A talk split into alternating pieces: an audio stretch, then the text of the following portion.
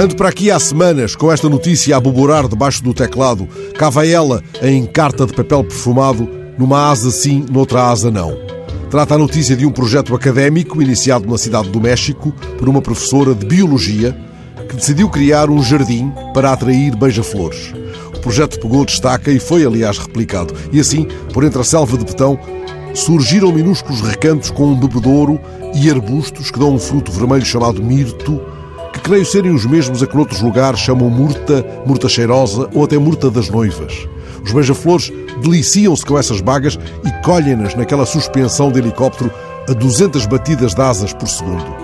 Esse movimento prodigioso, essa vertigem na aparente imobilidade, deu asas aos pensamentos de Manuel de Barros, o poeta que queria nascer para passarinho. Ele pergunta num poema: será que fizeram o beija-flor diminuído só para ele voar parado?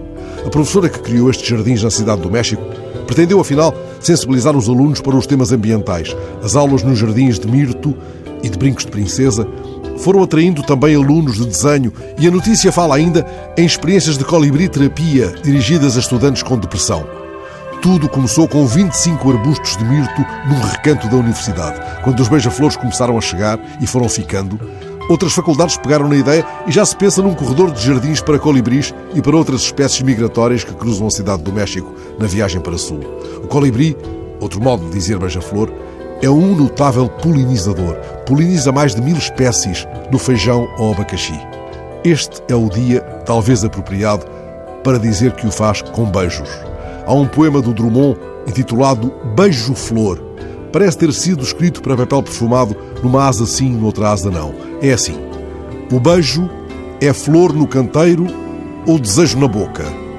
Tanto beijo nascendo e colhido na calma do jardim, nenhum beijo beijado. Como beijar o beijo?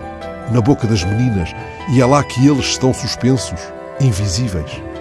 Que o beija-flor colha neste dia a sua baga vermelha de mirto, resistindo à floresta de betão.